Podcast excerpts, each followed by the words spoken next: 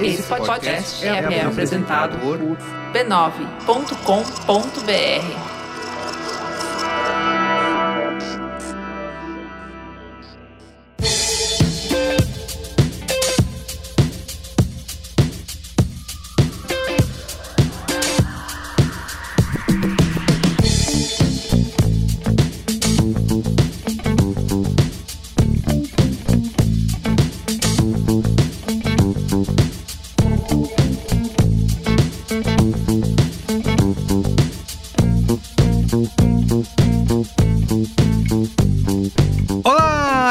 Merigo, esse é o Braincast número 451, 451. Estou aqui com Ana Freitas. E aí, Ana, tudo bem? Tudo, tô meio resfriado. Ah, tudo bem.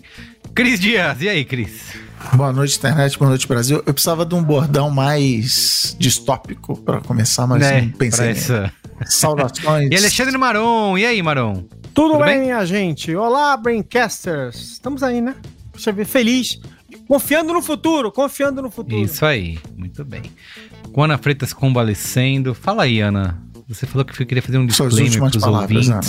E... Queria deixar claro que eu não estou, não estou sob perigo, o risco de morte. é, minha voz até melhorou, acho, desde a hora que a gente começou a gravar, né? Que dá uma... é, parece. Tô, tô, um pouquinho mal aí, não sei se é uma gripe, se é um resfriado. É uma covidinha. Hoje, uma covidinha, acordei mal Tomei uma ontem à noite já, uma hoje.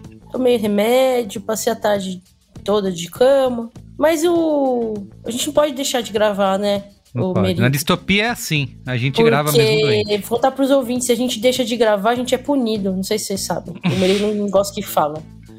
Mas a gente é punido. É então não posso deixar de gravar apanha depois na, na salinha do. Depois apanha, recebe a salinha do Severance, como é? Isso, é, exato. Do, vai naquela série, salinha lá. Na ruptura. É, você vai, vai na salinha. Ficar repetindo, repetindo aquela frase lá. A culpa é minha. Eu Tudo que tenho... eu fiz é culpa minha, eu que vou pagar isso. pelas coisas que eu fiz. Isso, isso. Então, Repete resolvi, mil vezes. Resolvi gravar mesmo, mesmo convalescendo. É, socorro Ministério Público. A audiência agradece. E o é brincadeira, também. galera. Ó, nesse Braincast de hoje, a gente tá aproveitando o número, né? 451. A gente nunca faz isso no 450, né? O 350, deixa eu passar. Mas no 451, a gente resolveu fazer um programa comemorativo a esse número sugestivo, né? Porque é um título de um dos grandes. A gente fez no 420 também. é mesmo, usou... olha aí. As a gente drogas. homenageou. Olha aí, é só, é, exatamente, a gente homenageia os números que importam. E aqui no 451, que é Aguardando um... o, o Braincast 666. Aí Vai chegar. conectadíssimos. É em nóis. 2000 o quê? 2025, será? A gente chega lá? Não, um pouquinho mais? 2026? Ou em outubro agora também, pode ser. pode. Muito bem, ó, 451, que é um dos títulos de uns grandes clássicos, de um dos grandes clássicos da literatura, né, distópicas, que é o Fahrenheit 451. Que é aquele perfume, né? É isso, é isso aí. Hum, muito bem. Hum. A gente está aproveitando hum. essa coincidência aí de, do número, uma das grandes obras da literatura distópica, para falar justamente das nossas distopias preferidas aqui no Braincast, né? Por que, que a gente é tão obcecado? Mas, ô, ô Merigo, o que, que é distopia? O que, que é esse negócio de distopia? É uma marinada que vem aí ou não? distopia para as pessoas. Vem aí, não sei o que é distopia. Vamos explicar. Não, vem aí, vem calma, aí, vem rapaz, aí. tá se Vamos explicar. É, a gente vai explicar, vai, vai explicar além do que é distopia, vai explicar por que a gente é tão obcecado, né, com as, com as histórias distópicas e o quanto dessas distopias realmente ficaram só na ficção ou já se tornaram realidade, né? Oh, não. Hum, oh, não. Vem aí. Então é isso. Mas antes, quero, como sempre, aqui divulgar as redes sociais do Braincast, arroba BraincastPod. Você encontra a gente no Instagram, no Twitter, no TikTok, na Twitch, no YouTube, em tudo quanto é lugar. Tá? Tem deixa eu fazer um. Deixa eu fazer um, uma venda aí da. É, essas redes sociais do Braincast estão muito nota 10. Se você não seguiu ainda, você tá perdendo. Tem os melhores trechos de cada programa. Ainda dá uma Exato. valorizada na gente aqui. Tem Brain Corts. Tem Brain Tem brain cortes, dá uma valorizada. Eu me sinto mais inteligente do que eu sou, que eu vejo as coisas escritas lá, destacadas. e falo, Nossa, que legal. Eu falei isso. Eu disse tá isso falando mesmo, né? Pois é, aí eu me Hum, ferro, né? Porque só vou pegar a frase idiota minha e me ferrar. Eu já tô entendendo. É, Não, aí você tem que arcar com as É, consequências é da- das suas escolhas. né? Isso. É, mas é sério, é muito legal. Vocês estão muito legais. Se você não segue, siga. Vai fazer a diferença no seu dia. Nossa, tá aí, pronto. Falou tudo que tinha que ser falado. Arroba BraincastPod, tá? Procura a gente aí e segue nós. Dois últimos recadinhos. Dá estrelinha pra gente no Spotify e no aplicativo do Apple Podcasts. Queremos cinco estrelas, tá? Qualquer cinco estrelas já ajuda. Menos que isso, deixa pra lá. Cinco pra cima. E também, por último, mas não menos importante, faça parte da Braincasteria Gourmet, porque quem é assinante do Braincast, além de fazer parte do nosso grupo no Telegram, recebe conteúdo extra. A gente já gravou aqui um conteúdo extra hoje muito legal sobre a série We Crash, que está disponível no Apple TV Plus. E também houve episódios sem anúncios, tá? Então, para você assinar, é b9.com.br barra assine. Pode assinar pelo PicPay, pelo Apoia-se, pelo aplicativo Apple Podcasts e fazer parte da Braincasteria, receber conteúdo extra. E é isso aí, tá? Torne-se um assinante do Braincast.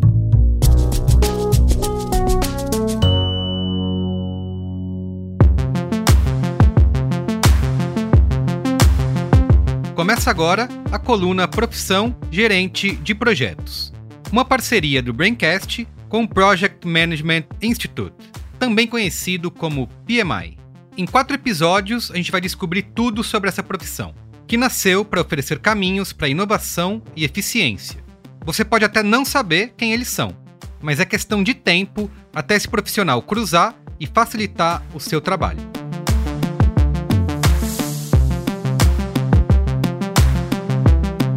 Estamos descobrindo aqui na nossa série o universo de possibilidades que é o gerenciamento de projetos.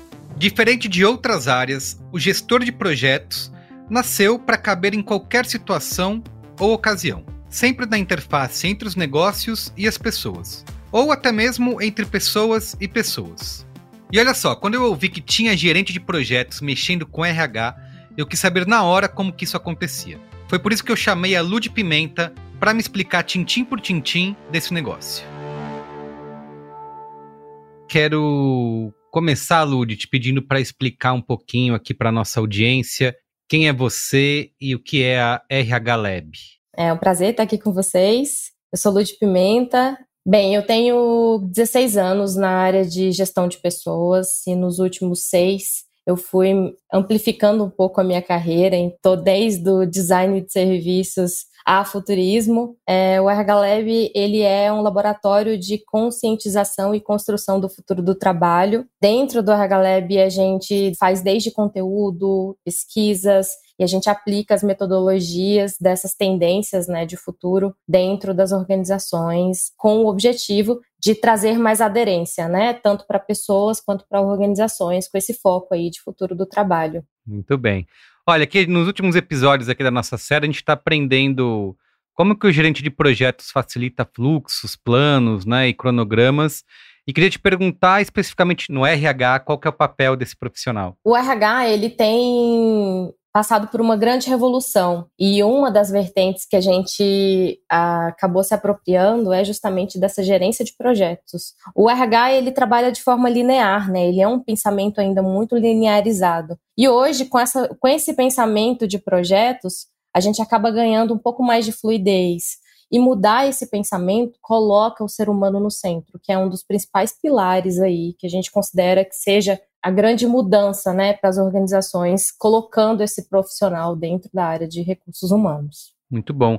E assim, na prática, como que é, um setor de RH com um gestor de projetos, como que isso muda nos resultados? Qual que é o impacto na prática de ter essa gestão dentro do setor de RH? As organizações elas estão em pés diferentes de evolução, né? Mas o que a gente tem estudado bastante é justamente o gerente de projetos ele vir como um dos heads dentro de algum produto que o RH está querendo oferecer ou está querendo entregar. Até mesmo porque hoje não tem mais aquela história de que ele fica dentro de uma sala fechada, muitas vezes inacessível. Hoje ele faz com que os próprios colaboradores façam parte daquela cocriação. E é fundamental, neste caso, um gerente de projetos para que ele consiga concatenar ideias. Eu percebo o gerente de projetos principalmente com uma habilidade que poucos dominam, que é a habilidade do sense making. Ele consegue traduzir as coisas de uma forma clara que muitas vezes até quem passou a demanda para ele ele não consegue ter tanta clareza quanto o gerente de projetos, até mesmo pela especificidade dessa função, né? Ele tem um olhar mais apurado, ele tem um olhar mais abrangente daquilo que está acontecendo. Então, eu acredito que o sense making é de fato um grande impactador hoje dentro da transformação digital. Que legal, gostei. E para a gente finalizar, como que você vê o futuro desse profissional? Dá para dizer que toda área vai ter o seu próprio gerente de projetos particular ou ainda é específico para algum setor ou outro? Em termos de habilidades, as habilidades que hoje um gerente de projetos tem é necessário para qualquer profissional uhum. do futuro. Sim. É necessário ter esse olhar analítico, ter esse olhar apurado e principalmente ser um profissional voltado, orientado para dados. Eu não percebo no futuro um, uma redução dessa profissão, pelo contrário, eu acho que ela vai só aumentar, principalmente quando a gente está falando de transformação digital. Lud, obrigado, viu? Foi um prazer conversar com você. Acho que tirou bastante as nossas dúvidas aqui. Muito obrigado. Tchau, tchau. Tchau, tchau. Pois é, quando eu falei que um gerente de projetos foi pensado para caber em qualquer negócio, é qualquer negócio mesmo. Você pode usar sem moderação. O mercado muda constantemente e os setores tradicionais também precisam se ajustar. Se você tiver na dúvida de como transformar, chama um gerente de projetos que ele te ajuda. Semana que vem, a nossa coluna tá de volta. E a última parada será o mercado da educação. Até lá.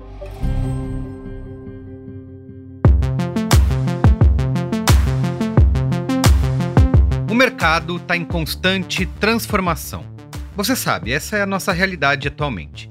A cada inovação tecnológica ou digital, a gente precisa encarar uma nova forma de se comunicar, de comprar, de vender e, claro, também novas formas de se trabalhar. São mudanças que exigem uma atuação inovadora no mercado.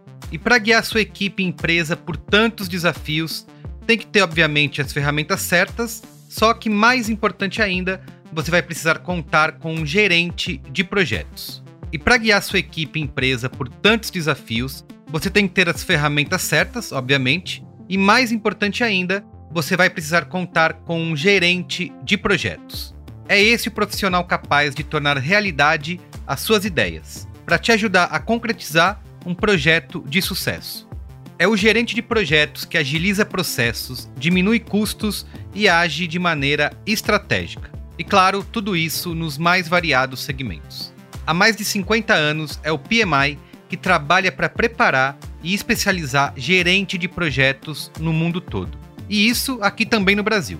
O Project Management Institute é a associação profissional líder em gerenciamento de projetos. O PMI oferece soluções para pessoas e organizações em diferentes fases das suas jornadas empreendedoras. Eu estou falando aqui de certificações e ferramentas para você e para sua empresa conseguir trabalhar de forma cada vez mais inteligente.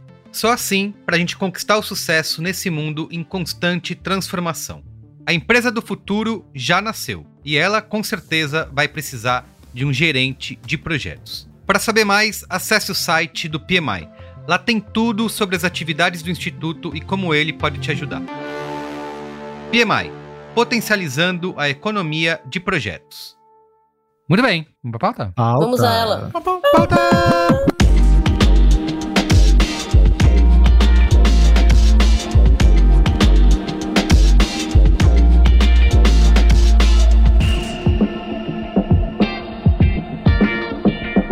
Tem uma versão, pra quem é da Brincadeira, tem uma versão sem a gente fazer. É, né? Fica aí o. Fica o modelo de negócio, né? Fica aí o modelo É. de negócio. E uma versão sem as piadas ruins do Maron.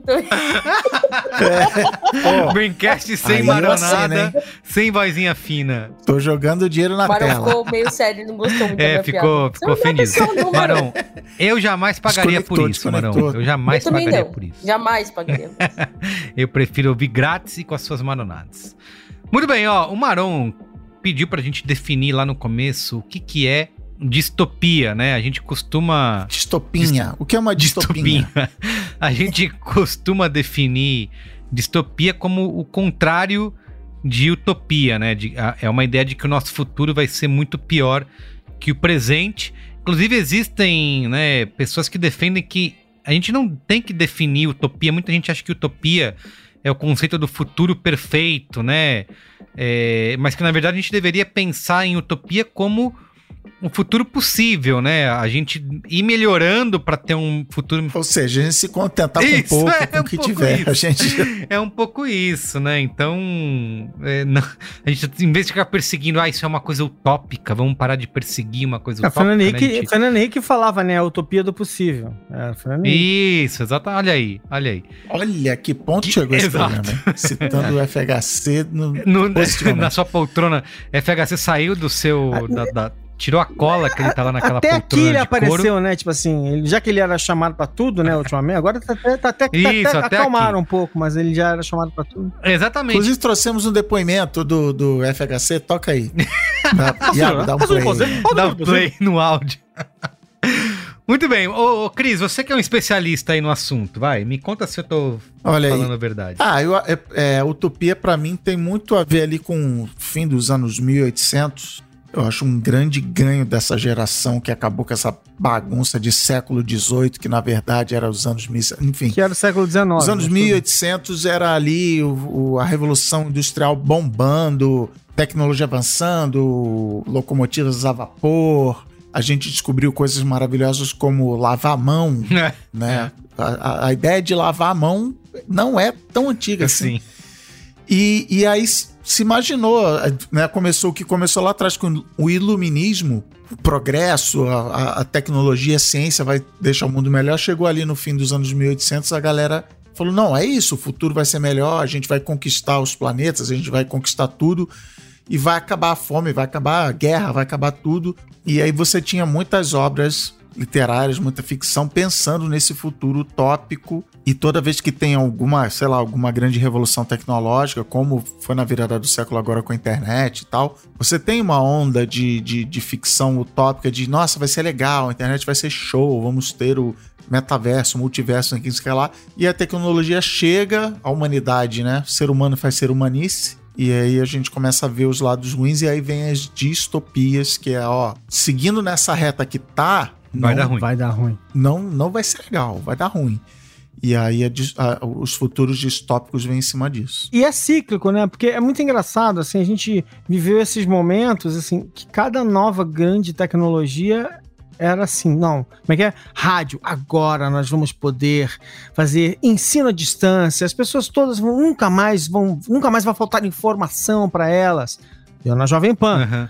Agora nós também podemos fazer, não sei o que, a televisão, a educação para todos também vai ser incrível, não sei o que. Deu na Rede TV, deu na, sabe? É isso aí, gente. Na Fox. TV Jovem Pan. Na TV Fox Jovem News. Pan, isso aí. Tudo que dá errado. A Jovem Pan é a distopia, né? A Jovem Pan é a distopia. É, a distopia. Teve, tem um autor que eu gosto muito, cara, é um dos maiores ídolos que eu tenho, que é o Cory Doctorow, Uhum. do saudoso Boing Boing, agora tem um poço de gasolina Lá em Barbacena. lá em Los Angeles. ele, ele começou escrevendo, vai, utopias, que é isso, a internet vai ser legal, a internet vai espalhar o conhecimento, vai acabar a desinformação, vai acabar a burrice. E sei lá, 10, 15 anos depois, ele tava. Ele inclusive escreveu um livro chamado Little Brother, que é, um- Ah, é mesmo. uma história infanto-juvenil da, da sociedade da surveillance, né? Do, do- como é que é? Eu fui, fui educado Da vigilância. em inglês. Da vigilância, né? Do, dos cookies e dos rastreadores e tal. Então esse começa, não, vai ser show, e aí olha e fala, ei, deu errado. O É, início do é, sonho é, deu tudo errado. Esse desconhecimento do futuro, né? Eu acho Não, mas que. mas, mas eu, é, eu acho que tava, tava indo relativamente bem até chegar nas redes sociais. Aí, minha filha, aí o negócio foi pro saco. Mas, o, o, Ale, acho que muitas his- histórias utópicas também vem muito na esteira de pós-guerras, né? Porque é isso, tá todo mundo um pouco para baixo, né? Você acabou de passar por uma guerra, viu o mundo descaralhado, tá todo mundo com incerteza do que o futuro vai ser. Então, eu acho que pós-guerra acaba sendo é, grandes inspirações aí, né, para você construir um, um retrato negativo do que é o mundo, né, do você tá tem essa incerteza do que, que vai ser o futuro, né? Então, é, é, até se você pegar por exemplo, é, é, obras que vêm depois de períodos de ditadura, né? Também são, ba são bastante inspiradas nesse tipo de. nesse momento, né? Acaba sendo. Ah, mas eu acho que tem os dois, tá? Eu acho que assim, na- nenhum período foi mais fértil de otimismo no Ocidente do que ali, anos 50. Eu sei que, tipo, é, o, o próprio Fahrenheit 451 é dos anos 50, mas assim, vencemos o mal, vencemos o nazismo, a tecnologia, a, a energia nuclear, vai ser show. É, é, você tem. Há um otimismo, mas, é, mas sim, nessa ideia de vou traçar uma reta e vai dar ruim, as guerras têm um, têm um peso realmente importante de, de, de, olha, Eu acho, eu acho que a distopia, tipo, eu sinto que distopia é um exercício de.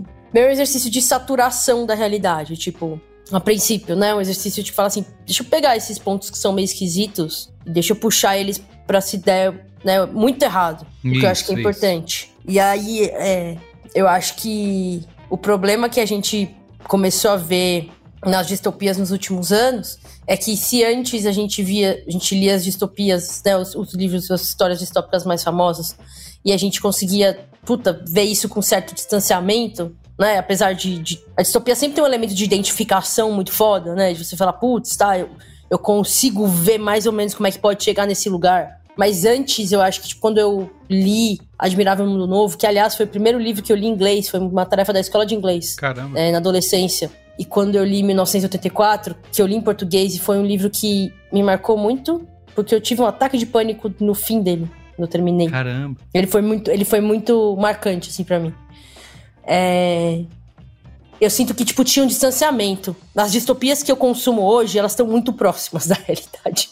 Parece que é muito difícil pra ficção e tão distante, porque a coisa já tá muito degringolada, né? A gente não tá exatamente lá onde as distopias estão, mas é muito, tipo, a gente- consegue enxergar claramente, tipo, Sim, basta um sim. passo pra chegar ali. Tem diversos pontos. É, o que é até um problema pra, pra quem escreve, que é tipo assim, cara, o que, que eu vou Exato. imaginar É pior do que o mundo. que é mais desgraçado Do do, que que, o mundo, tá. exato. E, e, e se eu conseguir imaginar, as pessoas falam, caraca, não quero ler isso aí É. que você tá fazendo, porque já tá ruim aqui. Por outro lado, ninguém tá conseguindo ser otimista o suficiente pra pensar Que é- no futuro, né? Que Coloridinho, é a própria discussão de. Handmaid's Tale, por exemplo. Uhum. que é uma distopia muito horrível, mas assim, também todo mundo consegue ver como pode acontecer em certos lugares do mundo, nem é tão distante assim. É, E levantou uma grande discussão do tipo, mano, eu não quero ver isso. Tem muita gente falando assim, eu não quero assistir esse negócio. Esse negócio é horrível, eu não quero Isso, Não ver. quero sofrer, né? É. É.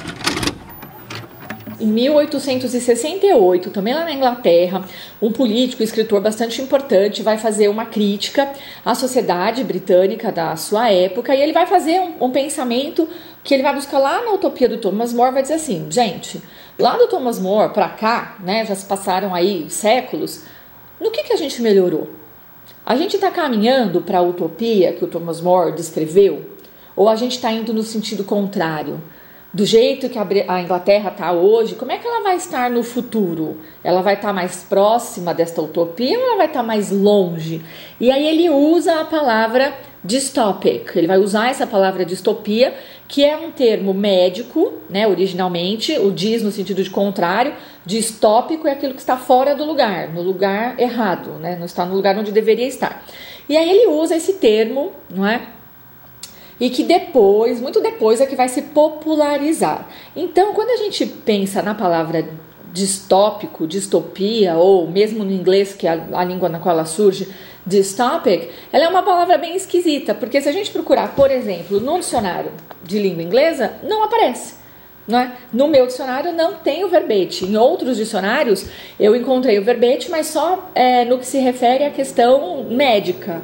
Né? Dentro da medicina, um órgão, por exemplo, que está distópico, ele está fora do lugar em que ele deveria estar. Quando a gente procura em termos de literatura, também é uma confusão. No dicionário de estudos narrativos do Carlos Reis, que é um pesquisador muito importante, não tem o verbete distópico, distopia, literatura distópica, narrativa distópica, não existe. Então a gente, né, o que eu vou dizer para vocês é que a gente não pode considerar distopia como um gênero, né? Não é um gênero narrativo, um gênero literário ou um gênero fílmico, mas ele é um universo do qual fazem partes, do qual fazem parte inúmeras narrativas, e inúmeros outros gêneros. Eu acho que a gente, enfim, é que a gente tem uma coisa interessante, né? É, a gente passa, a gente passa pela vida e, e vê as coisas, parece que elas sempre serão cíclicas como elas foram em algum momento, exatamente da mesma maneira, né? Só que a, as condições mudam, né? Quer dizer, então assim, a gente não, não, não, precisa necessariamente viver ciclos perfeitos o tempo todo em que vai dar certo, aí dá errado, aí dá certo. Porque, por exemplo, no momento que você inventa uma bomba nuclear, não dá mais para você seguir ciclos de guerra infinitos, porque vai dar ruim, vai acabar o mundo se seguir. Então você começa a, a, a bater no teto, né? E, e eu acho que é muito bizarro, né? Porque o século, o século passado foi esse século da massificação de tudo, né? Quer dizer, a gente criou todas as grandes, as grandes mídias de massa, a gente fez o mundo ficar relativamente pequeno, a gente fez com que a gente fez com que às vezes eu não sei o que está acontecendo aqui no meu bairro, mas eu sei o que está acontecendo no Japão, porque eu estou vendo aqui no, no, telejornal, né? A gente fez tudo isso acontecer ao mesmo tempo. E eu acho que como nunca, como, como nunca antes na história da humanidade, a gente está vendo essa, essa retroalimentação muito poderosa entre, entre mídia, né, entre, entre arte e a nossa vida. A, a, a, gente, a, gente, tá, a gente começa a imitar demais a, o que está acontecendo. E a gente começa a se alimentar de informação, porque é, é, tudo viral, né? E a gente começa a ficar, a ficar num ciclo bizarro. E eu acho que é por isso que a gente começa também a, a falar assim: não é possível, cara. Isso, não, é isso, isso é mundo real mesmo, né? Aquela brincadeira, né? It, is it real life, né? Eu tô, eu tô no mundo real eu tô sonhando, assim? Sabe, aquela coisa assim muito bizarra. E eu acho que, que essa sensação de distopia, bom, tudo bem que ajuda a gente tá passando, ter passado dois anos, né, dois anos e meio, ah, né, de, de, de, de, pandemia. de pandemia. Eu nunca, assim, cara, é, é, muito louco, assim, eu acho que até que eu passei relativamente, assim, não passei longe de ser incólume, mas às vezes eu falo assim, porra, até que tô me sentindo menos mal do que eu imaginei que eu fosse estar. Mas eu não consigo esquecer os dias que eu saía com meu cachorro terça-feira, quarta-feira, quinta-feira, meio da tarde, e a rua completamente vazia. E aquilo me dava uma sensação de, sabe, de caralho, o mundo acabou, cara. Que treco maluco é esse? Onde estão as pessoas? É verdade, a gente acabou de viver a gente acabou isso, de viver né? É isso, é mesmo. Assim, cara. Principalmente porque a distopia, o, o, o tema, o formato distópico que a gente tinha na ficção. Isso aí. Ah, nesse século é o apocalipse zumbi, isso, né? Isso. É, e a gente, caraca, virou verdade e, e, e, é o, e o apocalipse zumbi, ele é meio sem esperança, assim, acabou, a humanidade ruiu, tem versões diferentes e tal, mas é isso, é um, é um negócio que inevitavelmente vai te pegar, porque é contagioso e tal, e, e não tem, não, não, não, há esperança, assim, é, o bagulho vai acabar e é, e é o fim da humanidade. Perde, e aí perde a gente... sua humanidade porque você está, inclusive, matando outros é, seres humanos. Né? Isso, né? é, cada um por si. E junte a isso tudo que a gente mora no Brasil. A gente tá vivendo isso tudo com um presidente como Bolsonaro. Então, assim, tipo, ainda por cima. É. eu acho que eu já falei isso em algum outro Braincast ou Cinemático, seja lá o que for, já não lembro, mas assim, gente, assim, eu juro pra vocês, por 14 segundos e meio, eu cheguei a achar assim, cara, pandemia, né? O bicho tá pegando assim, vai ser a chance. O Bolsonaro vai conseguir fazer alguma coisa que preste, né? Tipo, não é possível. Assim, é, é, é, é todas as, todos os pesadelos da minha vida né, sobre falar, falar mentira. Era a chance dele famoso, agora eu se consagro. Agora, era, agora é. ele falou, sou um grande líder, sou... É. mandar as pessoas pra morte, trair todo mundo. tudo, tudo que eu podia, tudo que eu imaginava, não, não é possível, eu tô, eu tô viajando, não sei o quê. Tudo aconteceu e eu, eu fiquei assim, o que tá acontecendo? Não é possível. Aí a gente ficava brincando, né? Ligaram o modo hard do mundo, né? Porque a gente usa essas metáforas né, de, de game, de computador, de realidade virtual Isso, e tal. isso, isso. E a gente começa a viver esse, essa situação bizarra em que os nossos pesadelos, assim, só falta um, né? Que é realmente um, aparecer zumbi de verdade. Aliás, dois, que é o co- cogumelo. Então, assim, por favor, não, não obrigado, pode tirar Cogumelo? cogumelo, o cogumelo luminoso. Cogumelo luminoso atômico. Pode mandar. É, ah, o, a- Fala aí, Ah, Ana, que você ia falar. Eu ia dizer só que o que o Marão tá falando é. Tipo, eu não sei, pros ouvintes que já consumiram, já leram romance distópico, político, né? Tipo, é import... acho que é muito importante dizer que tudo que tá acontecendo no Brasil, é, ou nos... até nos Estados Unidos, mas acho que a gente pode. Não precisa nem ir pra lá. Pega toda a nossa experiência com esse presidente, o que ele faz, é, a, a- a- o esforço diário de inventar um, um universo diferente, né? Uma realidade diferente por meio de, da, da palavra, né? Que é o que ele faz, das mentiras e, e de como isso acaba criando pros apoiadores dele um mundo que é outro. Tipo, todas essas coisas, elas são completamente possíveis numa novela, tipo, num romance distópico que eu leria aos 16 anos. Tipo, é um negócio assim, ah, é próximo a isso, né? É literalmente isso. Acho que, tipo, 1984 é um exemplo, tem, muitas, tem muitos pontos muito análogos com, com o que o, o bolsonarismo faz. Tipo, é, você falar que uma coisa é o contrário dela. E se você falar muitas vezes, as pessoas vão acreditar. Assim, você botar um ministro do meio ambiente que destrói, Que destrói o meio ambiente. ambiente. Não, mas eu sou o ministro do você meio ter uma ambiente. linguagem nova pra comunicar as coisas e que as coisas têm significados completamente diferentes e aí você ressignifica.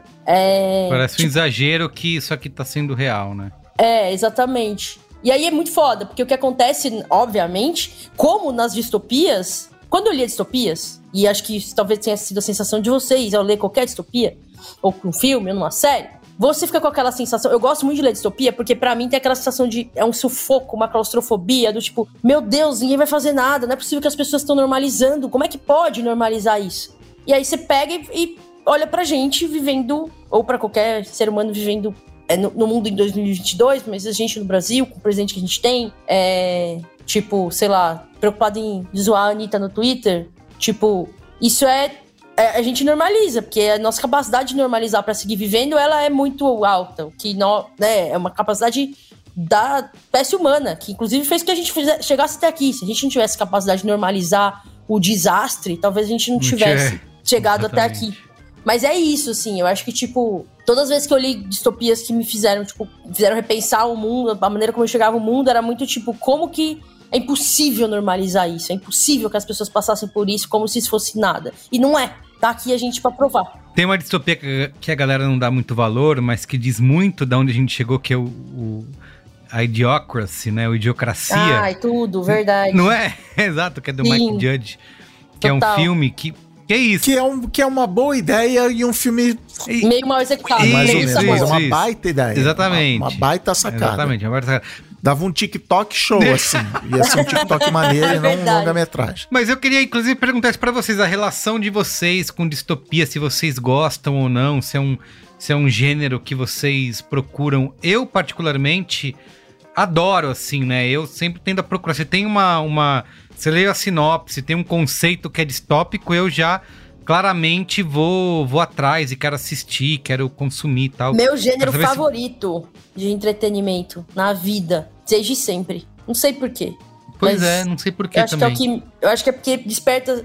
Desperta essas sensações, assim, muito vivas. Eu acho que isso, não sei. Tanto que eu gosto muito de terror também. porque terror também desperta sensação. Isso, tá. É, eu, eu, eu li, eu li os, os grandes, né, 1974, Admirável Mundo Novo, Fahrenheit e tal, mas 84 de, sei lá, caso. de 1900 e quanto que eu falei? 64. 94? Mas que também, que 64. também é, viu? Bem, 64 também Freud, é um, vem é um comigo. período Tipo que você pode colocar Olha o ato falho.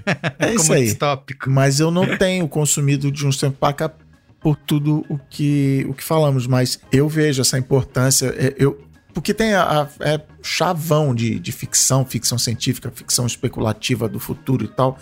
chame como quiser, que é ele não está tentando adivinhar o futuro, né? Ele está no processo de pensar sobre o futuro, olhar o presente, né? Não, é impossível adivinhar o futuro. O, fato, o, o, próprio fato de tentar adivinhar o futuro já altera o futuro e é fútil. Não, ah, daqui mil anos vão descobrir que eu acertei. O objetivo não é esse. O objetivo é você olhar o que está acontecendo agora e analisar isso em cima, meio que a Ana falou de você, você olha, tá, isso aqui tá, tá incomodando, isso aqui pode dar ruim e você é, pegar em cima disso. O exercício que nós, roteiristas, eu, Aldra Anunciação, Lusa Silvestre e Elísio Lopes Júnior, fizemos, era para a gente pensar em coisas que nós não gostaríamos de ver no nosso país. O exercício era esse, para que o filme se tornasse um alerta. O tempo passou, várias coisas aconteceram e o filme virou um espelho. Isso não é responsabilidade da ficção, né? É responsabilidade da vida real. Os caminhos que a gente escolheu de, de, de viver em comunidade, os caminhos políticos que a gente escolheu, e várias perversidades e violências que foram acontecendo ao longo do tempo. Se por um lado tem algo de poderoso que eu acho que é assim, que é o faro da arte para oferecer direcionamentos de convivência da gente, por outro lado é muito triste. Eu não queria fazer um filme que fosse um espelho, eu queria fazer um filme que fosse um alerta acho que desses três grandes, o que mais me impactou, principalmente no, no Admirável Mundo Novo, mas mais ainda no Fahrenheit, é que claramente, é que porque os dois não são sociedades assim autoritárias, autoritárias. 1974 é tipo, tá todo mundo praticamente preso numa cidadela, tem racionamento de, de lâmina de barbear e tal. E os outros, as pessoas têm casas e tal, enfim o Admirável Mundo Novo é, é, um, é, um, é um, grande é um grande mundo neoliberal e tal. Tá normalizado, E aí o fato né? de que isso e que as pessoas escolheram estão felizes no, no, no 84 as pessoas têm que fingir que elas gostam, tá todo mundo meio puto e tá todo mundo botando a culpa lá no, no, no, no grande inimigo, que eu esqueci o nome e tal. Mas o, que, o que me chocou quando eu li o, o Fahrenheit 451 é que o grande tema do Fahrenheit 451 é o famoso o livro onde o, né, a história onde os livros são queimados, isso, né? Isso. Ele, ele fica o famoso por ah, queimam livros e tal. E aí você vai ler o livro, você entende que a proibição de livros, os livros são queimados porque a população se sentiu ofendida com os livros, estão prevendo talvez a cultura do cancelamento, quem sabe. Então, não, esse livro aqui, ele tem uma página que me ofende. Então eu queria que essa página aqui fosse retirada. Aí vem uma outra galera e fala assim: ah, essa outra página aqui, eu vejo problema, né? precisamos tirar. E até que a sociedade decide que os livros devem ser queimados. E o Admirável Mundo Novo, ele também vai nessa de que, enquanto 1974 é opressão e a dor e é o medo, o Admirável Mundo Novo é, é, as pessoas são escravas do prazer. Tem uma droga, que aí hoje em dia a galera Soma. faz analogia com a telinha do celular. Uhum. Não, eu tenho, eu tenho, essa droga aqui, pode tudo, é, é liberdade. É, a gente, né, os humanos viram escravos do, dos seus prazeres é, e, e os governantes entendem que eles é muito melhor oprimir através do, do prazer e, e aí fake news, da confusão. Ah, o, o 1974 reescreve a história, que nem a Ana falou, reescreve a história, é, ressignifica palavras. O Admirável Mundo Novo é, é, uma quantidade de informação gigante e você não sabe direito o que é verdade, o que não é, e você aceita aquilo e tal. É, e aí o que me chocou nessas histórias é isso, que, é que não foi um cara que virou e falou assim, agora é isso e todos obedeçam. Assim, as pessoas chegaram, democraticamente, as pessoas chegaram à conclusão de que elas queriam viver num futuro distópico. Era melhor assim. É, democraticamente, as pessoas no Brasil chegaram à conclusão que o Bolsonaro era uma boa ideia. Isso aí. Se democraticamente chegaram à conclusão de que não queremos democracia. Isso, que a gente é, tem aquela ideia de que a gente vive hoje em 1984, né, com o Ministério da Verdade, né, novilíngua, né? Ressignificando as coisas. Peraí, eu quero ouvir, eu quero ouvir a relação de Alexandre Maron com a. Ah, é, Marão, não tinha. Diz aí, qual é a sua relação com as distopias? Você curte, você consome, como é? é bom, eu tô vivendo uma distopia, mas enfim, eu. eu... Eu... Distopia das fraldas. Eu, eu, sempre me interessei. Eu sempre me interessei. Eu não vou dizer que é o meu gênero preferido. Meu gênero preferido sempre foi ficção especulativa, ficção científica e tal distopia como um subgênero disso, né? Porque eu olhava para o futuro, aquela coisa toda.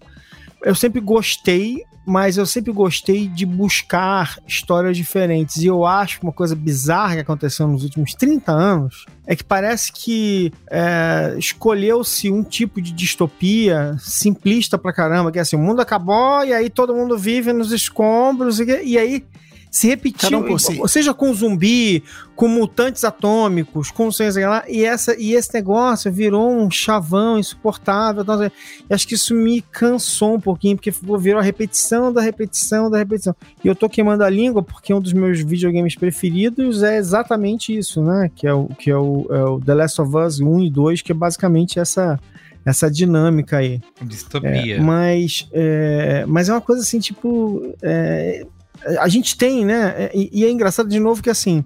Que durante muito tempo a gente ficou na discussão das distopias dessa maneira como, como que está falando, né? Que são as, talvez, talvez sejam as três grandes distopias, porque elas não são necessariamente destrutivas. O mundo não precisa acabar.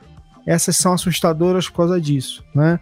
É, e a gente entrou numa outra coisa dessa distopia mais simplista, que é assim, o mundo acaba. Eu, eu li uma frase e você falou o mundo acaba. Eu acho que é, ou é do Cory Doctor ou ele estava citando alguém que é é mais fácil a gente imaginar o fim da civilização do que o fim do capitalismo, porque esses mundos que o Ale está tá descrevendo são isso. Acabou a sociedade, o governo, mas a propriedade continua sendo importante, né, o, o, eu tenho isso aqui, então eu vou, como eu tenho, eu vou usar isso como uma forma de poder e tal, porque ele, ele tá falando isso, tá me fazendo pensar que é isso. Não, então como é que eu vou destruir o mundo? Eu não consigo pensar em outro jeito, a, a sociedade atual me incomoda como autor, então eu vou pensar no mundo onde a civilização ruiu, mas o capitalismo continua lá. É, mas, mas eu acho até interessante que você falou, Cris, é por quê? Porque, é, na verdade, né, é a pior coisa do capitalismo que sobra, né? Que alguém se, se apropria de bens, terras, sei lá, e recursos e domina os outros de alguma maneira, né? Arma, recurso, não sei o que, blá, blá, blá,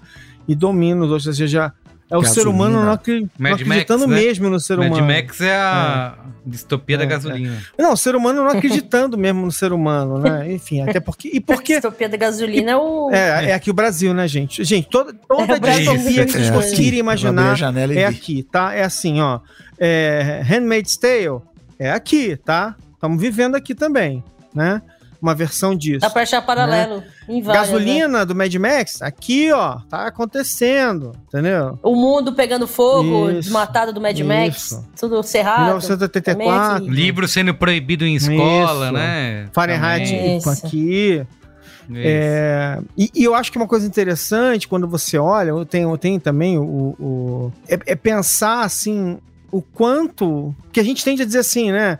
É, os outros estão fazendo isso, estão acabando com o mundo, e a gente. E, e acho que uma, das coisas legais desses, desse, dessas obras é a gente olhar e ver que estamos juntos levando o mundo para um para um buracão, assim, entendeu? É, é, eu acho bem assustador. Mas enfim, eu, eu tenho essa relação com, com distopia como parte, como um subgênero de olhar para o futuro, né? E, e, tentar pensar, caraca, o que, que a gente vai fazer? Ou então, antes era assim, putz, ainda bem que ninguém vai cair nessa, não é mesmo? Ninguém, né? Porra, não, uma, uma pandemia, porra, né? Não, não, a gente, eu acho que o mais, e, e acho que o mais assustador foi fazer uma checklist de todas as merdas de que e a, a gente, gente vai E a gente tá checando ela nos últimos, nos últimos 20 anos também. Tipo assim, vamos lá, destruir a, destruir a democracia. Ah, mas, mas entre sabe, outros motivos, tudo. mas muito porque quem implanta esses regimes que estamos vivendo agora vende uma distopia, a ditadura gaysista, né?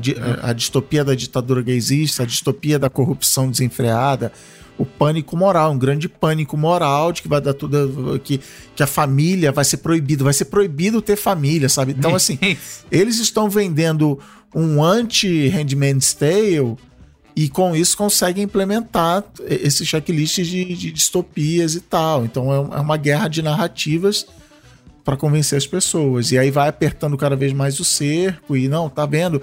Agora que a gente conseguiu, temos que proteger isso e não estão deixando e eu não consigo. É, e muito da, dessa, dessa mudança de utopia para distopia também vem de, de beleza, eu, eu realizei a revolução, Revolução Francesa. Beleza, guilhotina todo mundo tal. Então agora vem, agora vem a utopia, agora vem o futuro show. E o futuro show não, chega, chega. porque né, a vida é mais complicada do que isso, a economia, não sei o que, não lá. E aí eu começo a procurar inimigos dentro do meu. Dentro do, né, dos meus círculos. Não, há um traidor entre nós. Então a, a- começa a narrativa a migrar para uma distopia também por causa disso. Não, há um, há um traidor entre nós, há traidores, precisamos achar tal, porque o sonho não veio e, e o e normalmente o que a história mostra, como revoluções tipo francesa, russa e tal, é que dá, dá ruim, entendeu? A coisa, a coisa fica pior ainda e, e sai muito mais de controle. É, porque isso é um. Acho que vem até nessa. Na esteira do que eu ia perguntar, que a gente tem. Dá pra dizer que a gente, no geral, tem mais. é, as ficções distópicas têm mais apelo pra gente, né? Do que as utopias, né? Então, dá pra dizer que a gente é pessimistas natos, que a gente tá sempre viciado em nos preparar pro pior, é isso? A gente tende a gostar mais de ver esse cenário de tudo vai dar merda e ficar tentando imaginar. Porque a- a- eu lembro que a Ana tava falando, eu pensei muito no. Como que é a tradução? É que fui alfabetizado em Brighton, tá, gente? Então eu tenho dificuldade com as palavras em português. Que é Pobrezinho. o Cautionary Tale, né? Como é que é? Que é o é conto. o. É as fábulas. Fábula, exatamente. Ela aí. Tem só uma palavra. Famoso Em inglês tem que ser duas palavras. Cautionary É, Tale. tem um lance por- que é o seguinte: tem Diga. uma das linhas é, da ciência fala que sonhos são nosso cérebro simulando cenários pra gente poder treinar o que a gente vai viver e estar preparado para as coisas, né? Ou ansiedade também, ansiedade também é isso aí. Isso aí. Tem uma linha que fala isso, né? Que você sonha as coisas porque seu cérebro tá, tipo, meio que simulando os cenários, o que, que você passaria naquela situação. Você já cria caminhos neurais pra lidar com aquela situação. Afinal, pode ser que um dia você se veja é, preso dentro de uma caixa de sapato, com água dentro, tendo que prender a respiração pra nadar. Sua avó abre a caixa, né? É uma situação muito comum, pode acontecer com qualquer um. Mas eu acho que, tipo, acho que tem um aspecto disso, talvez, na distopia. Obviamente. Eu acho que tem. Tô discando aqui pra, pra terapeuta da Ana agora, rapidinho, gente, já vem. acho que tem tem uma coisa atraente numa história que é diferente do que você vive, mas é próximo o suficiente pra que você possa imaginar nela, sabe? É, E sem contar que meio que te faz. Meio que te coloca num, num, num modo da tua cabeça ali, meio que. é, treinar pra um momento daquele. Pior que eu tô falando isso, mas é, É, tipo, mas é distopia isso. virou manual, né? Mas é, Isso, mas é- é isso. muito louco. Sabe por que é muito louco eh, nisso tudo? É que é o seguinte, quer dizer, a gente tá, a gente tá justamente falando aqui, né, de, de capitalismo e, ah, ah, e, e, e- e é interessante porque uma das bases, vai, de, de um mundo capitalista também é, é minimamente você acreditar no futuro, né? Então por que, que você vai comprar coisas, investir, e, e Aham. tudo mais. Então é muito louco, assim, que momento bizarro que a gente tá vendo, porque é um momento de pessimismo muito, muito assustador, assim, né? É, porque, não é uma questão, porque não é uma coisa assim, tipo, rabugenta de a gente, é, enfim, alguns de nós passando, passaram dos 40, não sei o que lá, e aí começa a ficar, ficar rabugento, por exemplo. Não é isso, porque as pessoas mais jovens também estão com medo do futuro, né? Então é um momento Uhum, difícil, né? Tem, re- tem guerra acontecendo aqui, guerra acontecendo ali, cai avião não sei aonde, aí cai, assim, aí a gente tem uma, uma doença que varre o mundo e morrem milhões de pessoas e as pessoas parecem não se importar, ainda dizem que é mentira, tipo assim, é completamente louco esse negócio. Até que ponto nós já não estamos numa distopia em relação aos nossos pais, aos nossos avós? Você tem tanta informação e você tem tanta, tanta, tanto estímulo ao teu redor que a sua vida passa, a você passa a sentir sua vida um pouquinho irreal. É natural que, para todos nós, num determinado grau, o mundo seja um lugar cada vez mais inviável, cada vez mais ilegível, cada vez mais complexo. A gente está vivendo uma situação distópica. Perceba como ninguém mais é mobilizado aqui dentro de uma ética da convicção.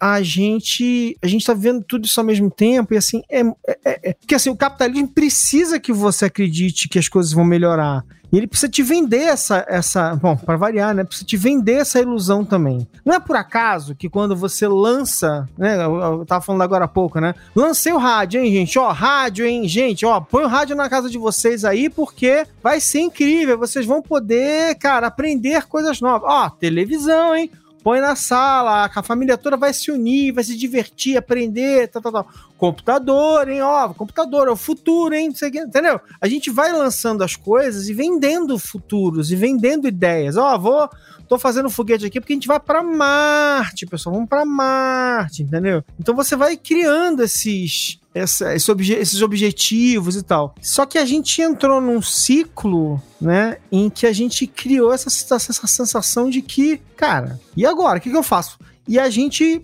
É, é, e, e, nesse sentido, assim, e eu acho que a grande lição sempre de distopia que a gente, que a, que a gente pelo menos devia tentar trazer pra gente é assim, cara, a distopia, né? Primeiro, claro que elas são sempre são sempre isso que o Chris falou, né? São sempre comparações, são sempre respostas ao que a gente está vivendo em geral. Mas assim, elas só acontecem porque a gente deixa elas acontecerem em geral, entendeu? Então, então assim, é, é, se a gente não se mexer, elas vêm. É, versões, pedaços, não precisa vir tudo, mas elas vêm. Então, a, a, grande lição sempre é assim, cara, a gente tem que ir atrás de alguma coisa, a gente tem que correr atrás, a gente não pode deixar isso acontecer. A gente não pode. É, então isso reforça a ideia do que a Ana falou agora do dessas distopias serem funcionarem como um manual, né?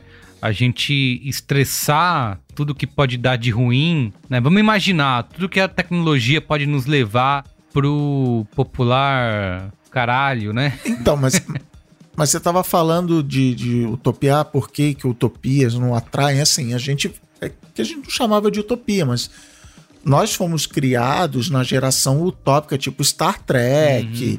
Assim, cara, o futuro vai ser legal, Isso. o futuro, sabe? A tecnologia vai permitir a gente conquistar o espaço, ou o ciberespaço. É, é. A gente era criado com um tipo de coisa. Só que, por outro lado, ao mesmo tempo, a gente de muitos anos para cá tem uma tendência para eu soar bonito, inteligente, pós-moderna, do cinismo, uhum. que a gente já falou disso no Braincast muito, muito lá atrás, do, do sarcasmo e da, da, da ironia. Da ironia, que o legal, você é, você é admirado pelos seus pares quando você esnoba e fala assim, ah, só eu, e, e isso é encarnado para mim um Seinfeld, que assim, todos são idiotas, só nós aqui somos, só nós quatro aqui somos, nem o Kramer, só nós três aqui somos inteligentes e, e ninguém presta. E nós vamos ficar rindo das pessoas pelas costas das pessoas, que só a gente é inteligente o suficiente. Então, até quando você pega coisas tipo, agora tá voltando, né? Star Trek, Reboot, Picard, não sei o que, não sei o que lá, acaba assim, não, mas existe uma coisa por trás que ninguém consegue ver, que para você ter essa super sociedade mega avançada, que é um que não é novidade nenhuma, foi inventado lá na máquina do tempo do H.G. Wells, que o cara viaja para o ano 800 mil e blau. Ele entende isso, olha, cheguei aqui, no ano 800 mil a sociedade é perfeita para quem é da caixa superior, da caixa inferior é preciso haver uma caixa inferior. Então, a gente está sempre olhando para a sociedade utópica e se perguntando: peraí, mas isso funciona por quê? Porque é uma puta crítica social foda. A sociedade americana, que durante, sei lá, 50, quase 100 anos é perfeita, todo mundo tem dinheiro, todo mundo pode comprar o que quiser, achando que o, o mundo inteiro é daquele jeito e o mundo inteiro não é daquele jeito. O mundo inteiro precisa pagar a conta deles. Então, é, é uma utopia que começa a colocar em xeque. Não vira uma distopia, mas é uma, uma utopia que fala assim: peraí, a utopia tem um preço, vamos, vamos questionar isso. Mas assim, pensando em ficção aí, né, nas melhores ficções distópicas que vocês já consumiram, são fãs e gostam. A gente já citou aqui. Armagedon, Bruce Willis, Isso, montando Ben Affleck. Armagedon, é, o Steve Buscemi lá montando no, no, no míssil, né? a gente já citou 1984, né? Admirável Mundo Novo também. Um Fahrenheit 451. Tem o robô também do Asimov, né? Que eu acho que a gente pode é, é, citar como uma, uma das distopias que é, tá bem atrelada aos nossos tempos, né? De inteligência artificial, né? De máquinas inteligentes, enfim. Eu acho que as, três leis que o Asimov botou ali, como as leis da robótica, né? É, até hoje são discutidas, né? No, é, nesse campo de estudo, né? Acho que tem bastante é, influência, né? É, o eu robô bate muito no, na história de que robôs não são humanos, então eu posso ser escroto com eles, eu posso tratar eles como, né, uma sub.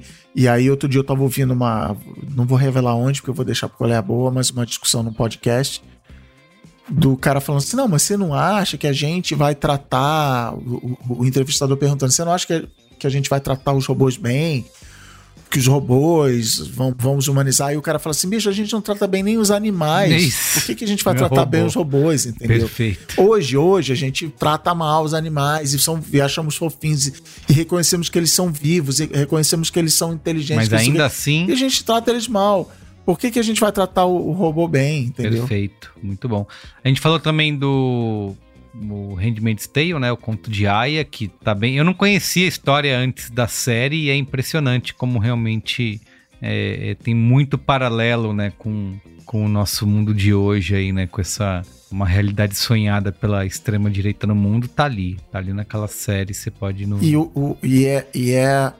A história nasce a partir da Margaret Atwood. Ela vê o movimento feminista dos anos 60 acontecendo, ela vê a direita religiosa americana reagindo a isso, e ela fala: então vou escrever sobre isso, porque é onde pode dar é, essa história, e Gilead Uhum. e, e tudo mais. Então é.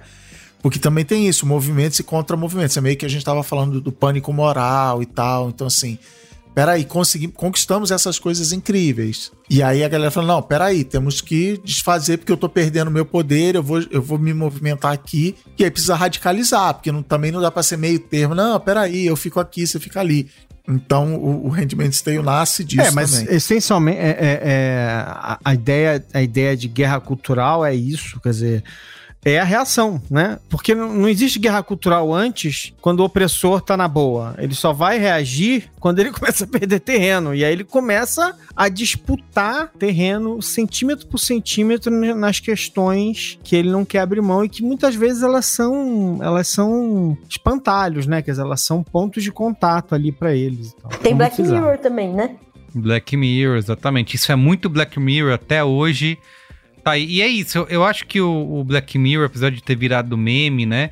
Eu gosto muito por causa dessa ideia de você estressar os temas, né? Então, tem muita gente que não gosta, ah, fala, ah, exagerado, né? Só vê o lado ruim das coisas, é tudo, né? É, é- é Não forçar. tem distopia feliz agora. É isso. Distopia alegre. Exato. Mas é que eu falo assim, se a gente acabou de falar, né? Tipo assim, vem lá o fulano de tal, lança o carro elétrico e fala assim, ó, a solução do futuro é carro elétrico. Não, mano, a solução do futuro não é carro elétrico. A solução do futuro é não ter que todo mundo usar um, cada um, ca- cada um andar um carro para cinco Isso. pessoas. A solução do mundo é um monte de outras coisas. Não, mas esse mesmo fulano tem uma solução, tem, é muito mais legal assim, galera. O planeta tá indo pro saco, aquecimento global, vamos pra Marte. Vamos pra Marte. Invista na minha empresa pra gente ir pra Meu Marte. ponto é o seguinte, assim, se tem gente gastando bilhões pra te, pra te vender a, a última baboseira possível, e não por acaso o cara que vai virar trilionário daqui a pouco vendeu algumas baboseiras no- na, na última década pra todo mundo, é... enfim, aí a gente começa a viver num mundo em que a ficção especulativa vira, é praticamente dominada por distopias, né? Porque a gente precisa contra-atacar essa propaganda bizarra que estão fazendo pra gente o tempo todo, né? Levando a gente sabe lá pra onde. Você é contra o progresso, é isso, né? Você tá usufruindo do progresso aí com esse seu microfone Isso. neon. Mas E tá você Com criticando. todos seus gadgets. É, olha aí. Ó, o Black Mirror, muita gente critica, né? Porque, ah, é uma crítica óbvia, mas eu gosto do exercício que eles, que eles colocam ali. Acho que tem. É, tem uns. Tem uns. Tem alguns que são óbvios mesmo, mas não é isso, todos. isso. Isso, é Não, muito. mas- Vou desenhar aqui e tal, mas tem. Tem, Tem, tem episódio. vários. como, toda, sim. como, toda, como toda a coletânea desse tipo aí. É, tem, tem coisa boa, tem. Vai ter uns melhores, outros piores, Como né? tudo nessa É, vida, gente, tem é, coisa normal. boa, tem coisa ruim, não é mesmo? A gente tem que falar do, do Neuro, Neuromancer, né? Do William Gibson também, que é outro. Uma outra grande distopia aí que influenciou muito do que a gente viu depois e é um dos marcos iniciais do, do cyberpunk, né? Inclusive inspirou Matrix e tudo mais. Eu acho que tem um tem muito a ver com a é nossa que é o Neuromancer e, esses, e essas histórias.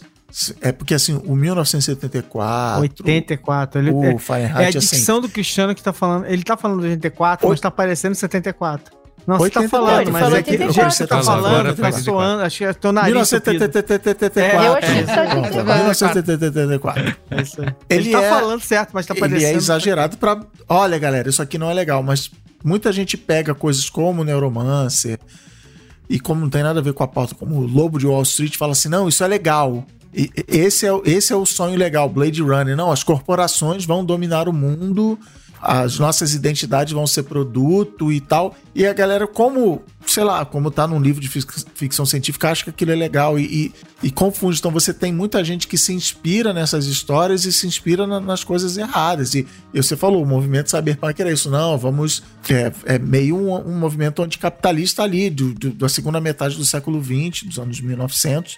Que esse cara tá indo para um rumo que não vai dar legal, as, as corporações estão tendo cada vez mais poder, estão mudando leis, lobbies e tal. Então a tecnologia está chegando, o que, que vai acontecer com isso? Mas virou um movimento de não, a internet é legal, vamos viver uma vida paralela, vou ter um avatar, vou ter uma outra identidade lá dentro, e isso é show, e, e portanto, eu assino embaixo de tudo que vem de carona. Mas sabe, que- mas sabe que é- o que, é, o que é maluco nessa história? Que é o seguinte, é que colocadas em isolamento, várias dessas ideias são muito legais, né? Tipo assim, ah, é maneiro eu poder... E aquela coisa que eu falo da venda, né? Pô, maneiro ter realidade virtual. Eu não, eu não consigo ir a Marte, mas eu posso parecer que eu tô indo a Marte. Ô, bom, o, o, Elon, o Elon Musk vai a Marte um dia, supostamente. É... Mas assim... Para que não volte, né? Que ele fique por lá. Não, mas assim, é, é muito louco, porque assim, vai. a- a- uma das coisas que acontece na distopia é que, assim, e é uma característica da ficção, quer dizer, eu pego uma, uma ideia principal, né? Um, um high concept, né? E aí eu vou extrapolar ele no máximo que eu puder e tal, não sei. E eu vou buscar várias, vários ângulos e, e é muito louco. Só que a realidade, ela, ela é, ela é- E essa é a parte mais dura, assim, é que a realidade ela é feita de várias pequenas manifestações distópicas, na verdade, porque ela é um monte de coisa ao mesmo tempo, né? Ainda mais no mundo que a gente, a gente criou, né? Uma forma de, das pessoas se encontrarem, e parecia uma ótima ideia 30 anos atrás, e agora a gente tá vendo onde a gente vai parar. Então, assim, o, é, o bom exercício da distopia é pegar essas ideias que parecem incríveis e estressar elas. A gente acabou Sim, de falar isso, esse- esse- a gente postulou isso agora há pouco, né? E é muito louco, porque elas parecem ótimas ideias, assim, tipo assim, eu e Cristiano, Cristiano estava morando no Canadá, em Nova York, depois no Canadá, com cinco horas de diferença, e a gente se encontrar, a gente se conhece há, um- há algumas décadas, não vou nem falar quantas para não, pra não pegar mal, Faz muito tempo. tempo, mas a gente se conhece há muito tempo, então assim, a gente ficava jogando EverQuest de madrugada e era assim, era, o nosso... Metaverso. Pô, vamos, vamos dar um rolê junto? Era a gente indo no EverQuest. O cara tava do outro lado do mundo, eu tava aqui. E a gente ia jogar esse tipo de coisa. Então, Assim, era uma forma de encontro. Pô, era maneiro de falar, cara, que legal esse negócio, né? Pô, é, meu filho está brincando de Minecraft, fazendo mundos virtuais, não sei o que, sei lá. Pô, que maneiro isso, que legal, olha a criatividade. Olha... Então a gente consegue enxergar coisas boas. Só que a gente vai entra, a gente cai num descontrole, a gente cai nos excessos, porque tem isso, acontece isso o tempo todo, as tentações, essas coisas não são, elas viciam não é por acaso, elas viciam porque elas são divertidas, porque é gostoso, né? Tipo assim, cocaína vicia, as pessoas gostam, porque é gostoso, o efeito é bom na, na cabeça das pessoas, até a hora que não é, né? Então a gente vai vendo isso, assim. Talvez um dos grandes problemas é assim, a gente, a gente entender que a gente é excessivo, a gente vai se jogar em coisas e vai fazer coisas demais e vai. E, e isso acontece o tempo todo. O mundo é feito de muitas pequenas distopias acontecendo o tempo todo. A gente, é, é, se a gente não tomar cuidado, se a gente não não se cuidar, se a gente não cuidar da nossa cabeça, da nossa, do nosso coração, da nossa mente, a gente vai cair nessas tentações. A gente fica checando o celular o tempo todo. A gente vai Uhum. jantar fora e, e volte e meia você olha ao redor, você critica e, e, e, e olha pro seu celular, entendeu? As distopias exploram o perigo das estruturas políticas e sociais do presente no futuro da humanidade. Para isso, elas partem de algum aspecto do presente, exacerbando, investigando e projetando no futuro. Margaret Atwood, uma das autoras contemporâneas mais célebres de distopias, diz o seguinte: se você está interessado em escrever ficção especulativa, uma forma de gerar um enredo é pegar uma ideia da sociedade atual e levá-la bem longe na estrada. Mesmo que os humanos sejam pensadores de curto prazo, a ficção pode antecipar e extrapolar várias versões do futuro. Ó, antes de ir pro Qual é a Boa, tem aqui a nossa sessão Saiba Mais, que são três boas indicações pra gente fechar o programa com chave de ouro. e abrir aí novas reflexões aí para nossa conversa que a nossa redação escolheu.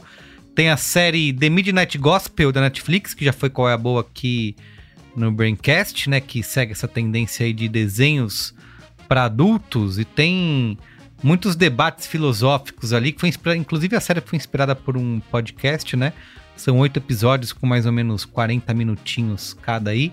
Tá disponível na Netflix. Tem também, fazendo um alto jabá aqui da Rede B9 de podcasts, o Mamilos 227. Ih, ó. 227, que é sobre afrofuturismo, né? Então, quem Que é se- maravilhoso. é, pois é, quem se interessa aí pela possibilidade da ficção ser usada para contar a história das minorias, pode gostar muito desse debate aí que rolou no Mamilos com a Nathalie Neri, o Ale Santos, a Morena Mariá e o nosso guerreirinho aqui do Braincast, Yoga Mendonça, também tava ali pra... Essas moças aí desse Mamilos, elas são boazinhas, né? Elas até fazem os programas Anota legais. esse nome quando. aí. Pois Ainda vai- é. Você vai ouvir falar. Eles mergulharam aí nesse movimento que inspirou desde os Panteras Negras da Marvel até os discos da Beyoncé. Então, Mamilos 227 sobre afrofuturismo. E por último, tem um artigo que, pra quem tá bom no inglês aí, pode ou bota no Google Tradutor também, que ajuda bastante, que é um, um artigo da revista Current Affairs, que se chama The Fake Nerd Boys of Silicon Valley que mostra, principalmente agora né, que o Facebook mudou de nome, revelou que vai apostar tudo no metaverso. É um debate que tá nesse texto que ganha bastante força. é, e como eu falei, para quem lê inglês, acho que vale a pena ler o texto, é, que revela como algumas das invenções mais celebradas hoje do Vale do Silício, né, incluindo aí o- as Big Tech, né, Facebook, Apple, Google, Microsoft, Tesla, são na verdade reflexos de uma falta de imaginação das lideranças em pensar em mundos para além da criação, né? Então, na verdade, o, o texto acaba se, eh, se questionando aí se os escritores de distopia são os verdadeiros engenheiros de software da civilização, né? Ah, Porque mas aí é o, que é, é o que a gente tava falando meio no início do programa, que é talvez o grande mal desse início de século é que o mundo está se implementando no mundo, ou quem está governando o mundo, quem está mandando no mundo são engenheiros, é uma visão de engenheiro que é, que é que a gente falou até no conteúdo extra também. Assine para Assine. o conteúdo extra. Que é eu vou jogar tecnologia. Existe esse problema. Então, existe fake news. O que, que eu vou fazer? Não, vou fazer um algoritmo que Tecnologia. vai detectar fake news. Não, mas aí você marcou como fake news uma coisa que na verdade não era. Ih, rapaz. Que era uma pessoa que não tinha, que estava defendendo uma causa. Não, não, é porque o meu algoritmo ainda não tá bom o suficiente. Sabe, é tudo. É tudo Bitcoin, não. A, economia do mundo tá ferrada. Não, então eu vou inventar o Bitcoin. Tudo, tudo é uma solução tecnológica. Toda solução é dada com tecnologia, é verdade. Eu lembro que eu fui, o último SXSW que eu fui, lá no saudoso 2019, né, antes da pandemia, tinha muita discussão disso, né, da, é, desse poderio da, da- das redes, né, de como você controla né, o- as big techs e tal. E aí é isso, to- as soluções dadas eram mais tecnologia, e só que quem controla a tecnologia, né?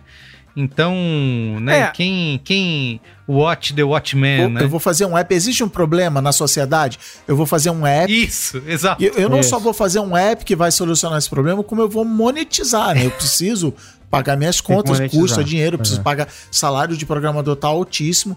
Então e- e- eu preciso encontrar um jeito é, é, produtivo de resolver esse problema. E não é assim, ah, galera, sei lá, vamos fazer uma praça pública. Não, vamos fazer o co árvores Isso. que cada pessoa vai, sabe?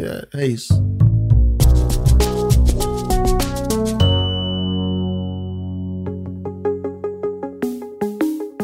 Bom, agora tem um recadinho aqui da Nuvem Shop para quem tá pensando em ter um negócio online, em vender na internet, porque a gente vive, né, em pleno 2022 e quem aqui nunca teve uma ideia de ter um negócio online, certo? Em um mundo conectado, a possibilidade de fazer comércio com pessoas de todo o Brasil sem sair de casa é tentadora. Só que muita gente pode acabar desistindo aí quando começa a pensar nos detalhes, né? Tem logística, controle de estoque, nota fiscal, envio, divulgação, enfim, sem falar que você precisa montar aí uma loja virtual. É muito trabalho para quem quer começar, certo? Mas ó, vou aqui te dar uma dica de ouro. Você não precisa se preocupar com tudo isso. A Nuvem Shop resolve toda a parte do e-commerce para você. Com mais de 10 anos de atuação, a Nuvem Shop é a maior plataforma de e-commerce da América Latina. São mais de 90 mil clientes ativos e com negócios de todos os tipos e tamanhos. A Nuvem Shop é para todo mundo. É para você que já tem uma loja física e quer começar a vender pela internet. É para quem já vende nas redes sociais, mas ainda não tem uma loja virtual. E a Nuvem Shop também é para quem quer começar um negócio do zero. A Nuvem Shop é a sua porta de entrada para um mercado que cresceu 75% só no ano passado. Então é isso, acesse nuvenshop.com.br e comece a vender hoje mesmo. Nuvem Shop, construa sua loja virtual em poucos minutos e mostre ao mundo do que você é capaz. Muito bem. Então é isso, gente. Vamos para qual é a boa? Vamos. Qual é boa?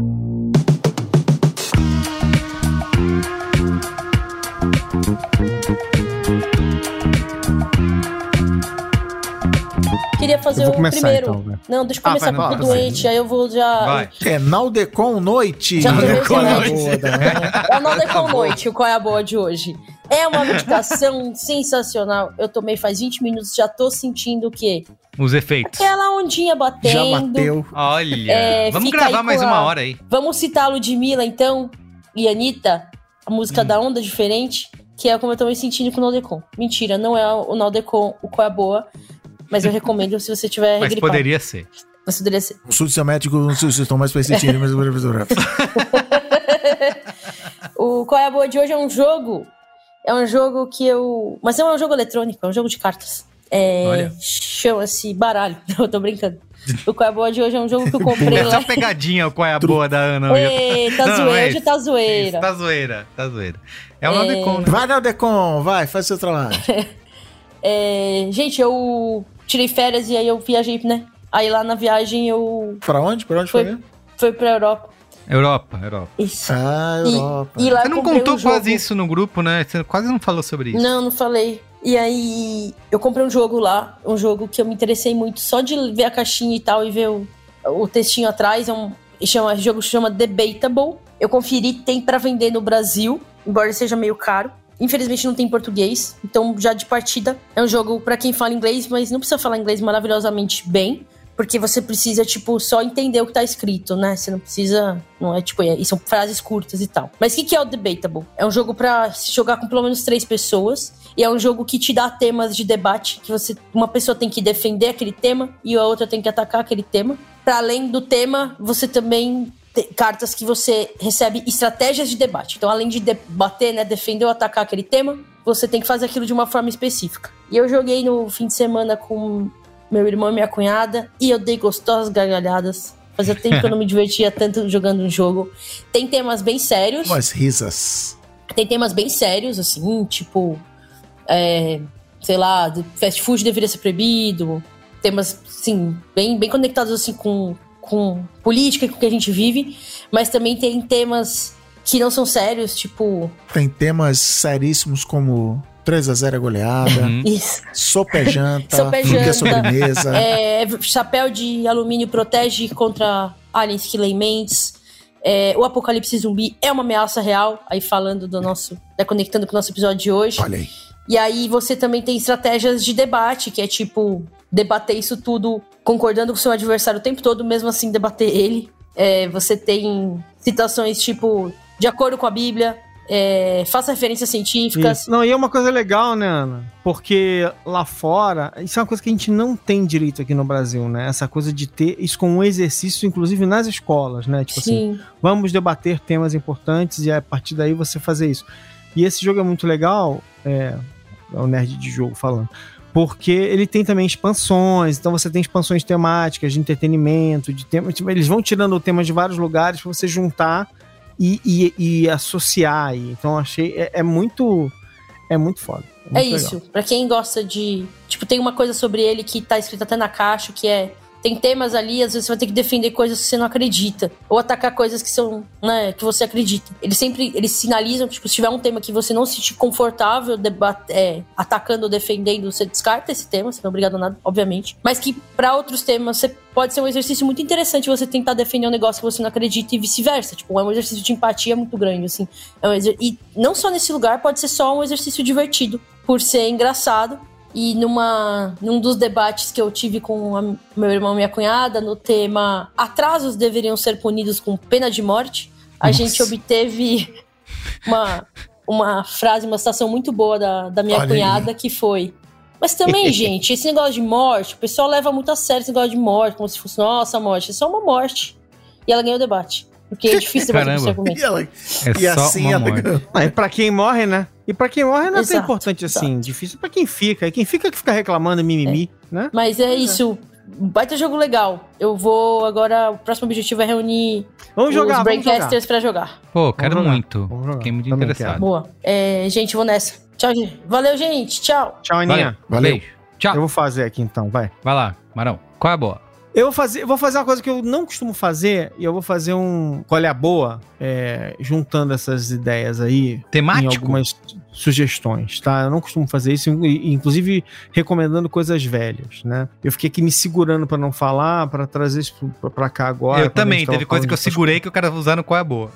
então vamos lá, eu vou falar Nossa, o seguinte: eu, eu, o livro que eu mais recomendei na vida não é o Sapiens, que o Cristiano virou garoto propaganda é O Mundo Assombrado pelos Demônios. Hum, e o Sapiens, o Sapiens está associado a isso numa, num pacote de sugestões, mas eu vou falar do Mundo Assombrado pelos Demônios, que é um livro, que é, que é esse aí, é o livro que eu mais dei de presente na minha vida. E é claro que eu não dei para algumas pessoas de presente, porque elas eu não dei para o Merigo de presente, por exemplo, porque afinal de contas o Merigo não precisa ganhar esse livro de presente. O Merigo é uma pessoa, uma pessoa inteligente, racional. Merigo já foi red é, pilar. Às vezes, às vezes era quase um argumento, né, de é, de discussão e tal. O Mundo Assombrado pelos Demônios fala, é, era uma preocupação do Carl Sagan, do, infelizmente a gente perdeu ele, né? Teve leucemia e morreu com 60 anos, 60 e poucos anos de idade. Cedo. E o Carl Sagan era um, foi um grande divulgador científico, é o grande inspirador de todos os divulgadores científicos que vieram depois dele, né? Muita gente ficava assim, não, quem é o novo Carl Sagan? Aquela coisa toda, né? uhum. né?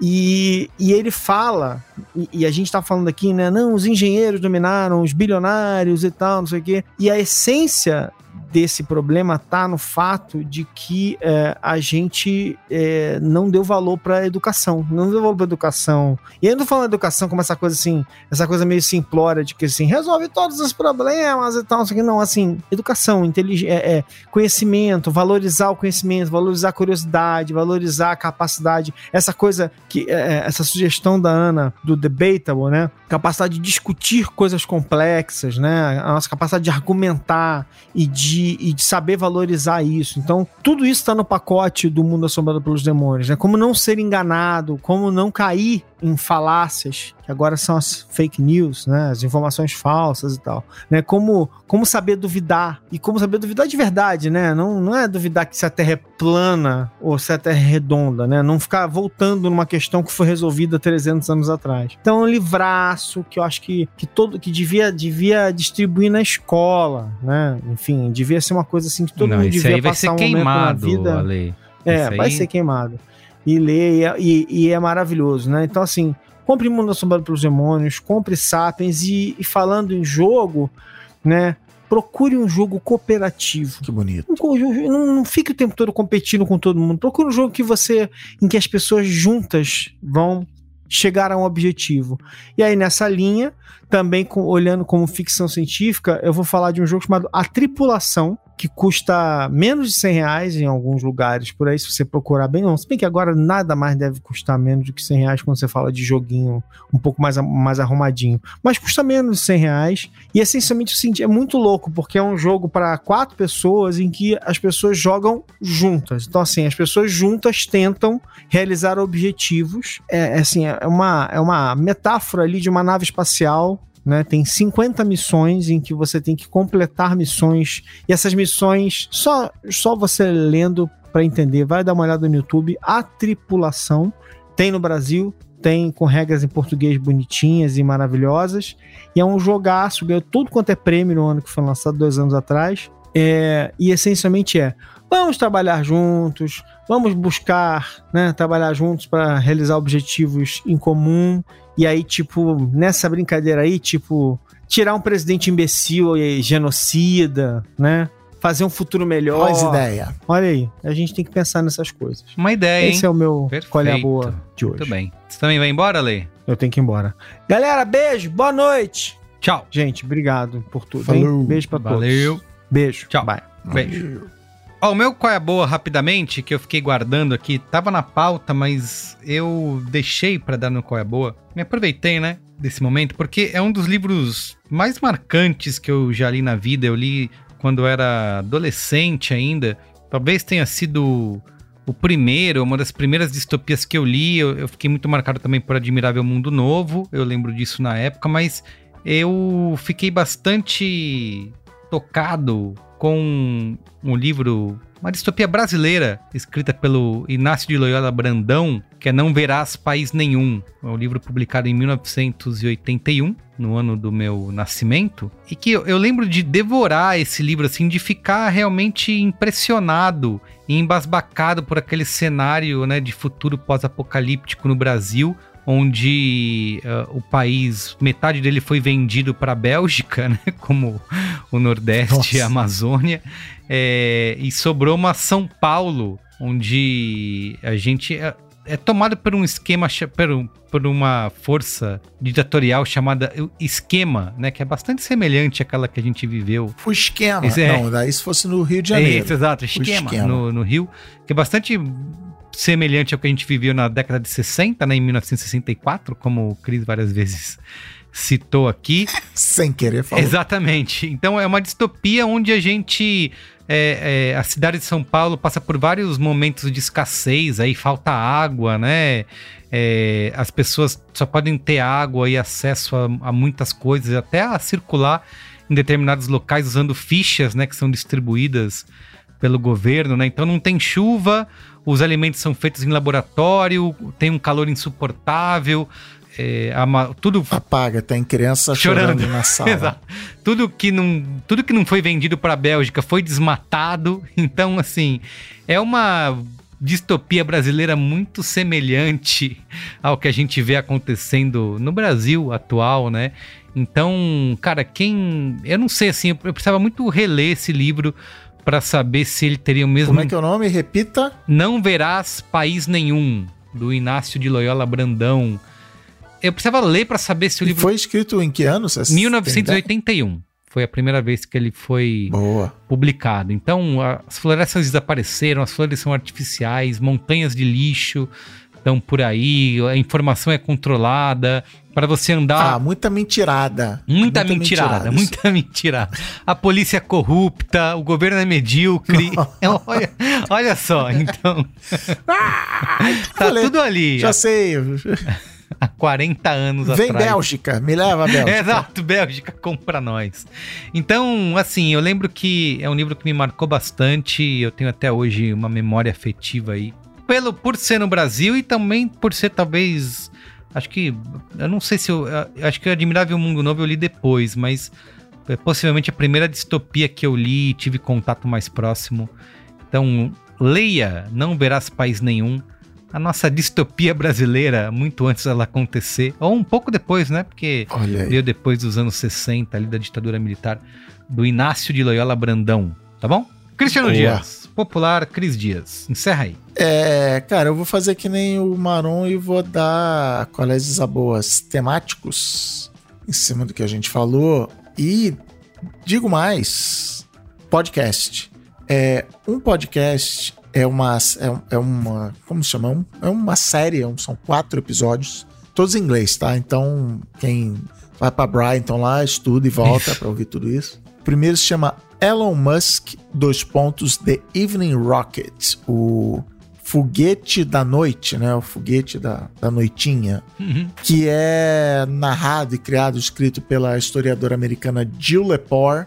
E ela analisa. Ela fala que ela está menos interessada no Elon Musk em si, então não é como uma biografia do Elon Musk, mas do que ela chama do muskismo. Só, só por isso já vale você ouvir. Muskismo, muito bom. Para pegar esse tema, que é essa coisa que a gente até falou durante o programa, dessa abordagem tecnocrata, tudo, que também pega Jeff Bezos. É, e ela fa então ela analisa o masquismo sob o olhar da ficção científica.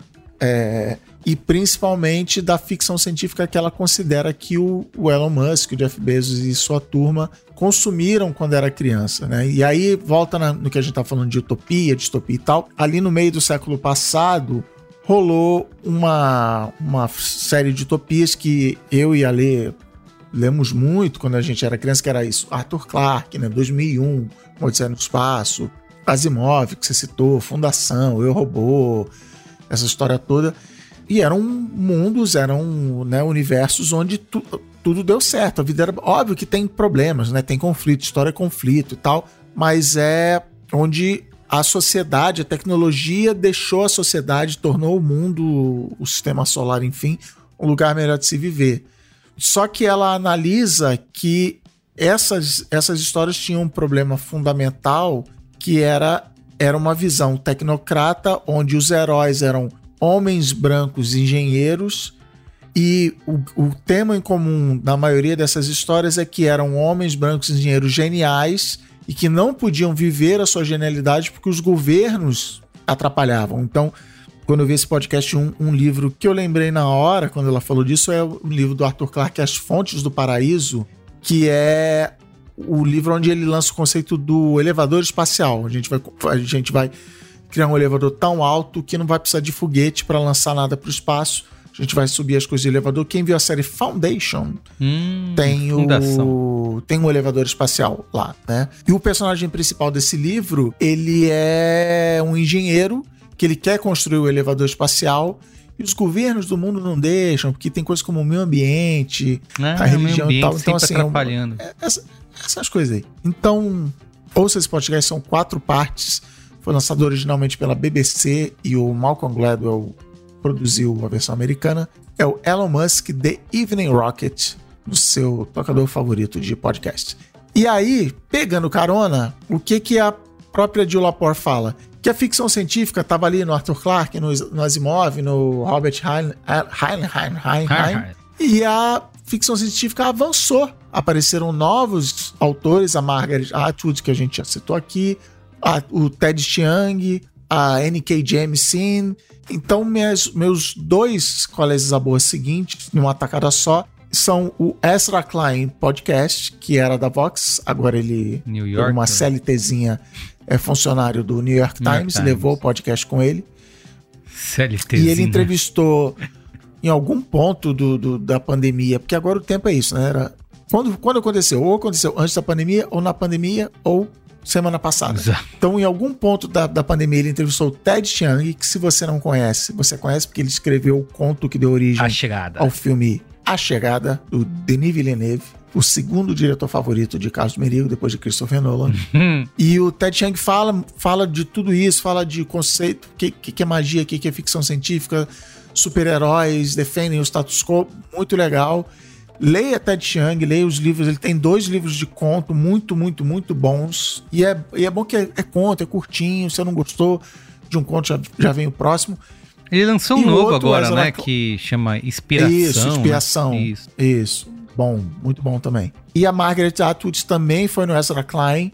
Lançou, sei lá, duas, três semanas atrás. E ele até fala assim: ó, oh, galera, quando eu entrevistei ela, ainda não tinha estourado a guerra na Ucrânia. Mas se eu não tivesse falado, vocês não iam reparar, porque do jeito que ela fala, Parece tipo, tá. tá. na cara que vai rolar guerra na Ucrânia. Caramba. Margaret Atwood, gênia, fala coisas incríveis e, inclusive, fala disso, de utopias e distopias que a gente conversou aqui hoje. Então, ouçam tudo isso aí. Tem podcast aí pra caramba pra você ouvir. Muito bem. Então, olha, você ouviu esse Braincast e agora você tem mais uma cacetada, né? O termo técnico. Cacetada de Muita conteúdo. Louça aí pra você lavar. Para si. Isso, exatamente. Uma cacetada de conteúdo para você se aprofundar e continuar aqui no tema. Cris Dias, obrigado, viu? Boa. Muito bom, sempre Valeu, um prazer. Valeu, só sobrou nós aqui, os resistentes. Exatamente, os resistentes da da distopia brasileira. Da distopia do podcast. Muito bem. Obrigado, viu? Um beijo pra você. Valeu. Tchau. Tchau.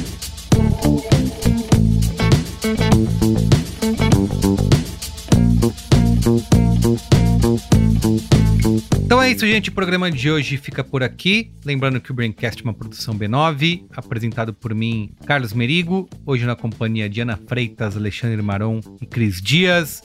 Esse episódio usou áudios dos canais da editora Antofágica, o Alteb, Mundos Possíveis e Roda Viva. Todos estão disponíveis no YouTube.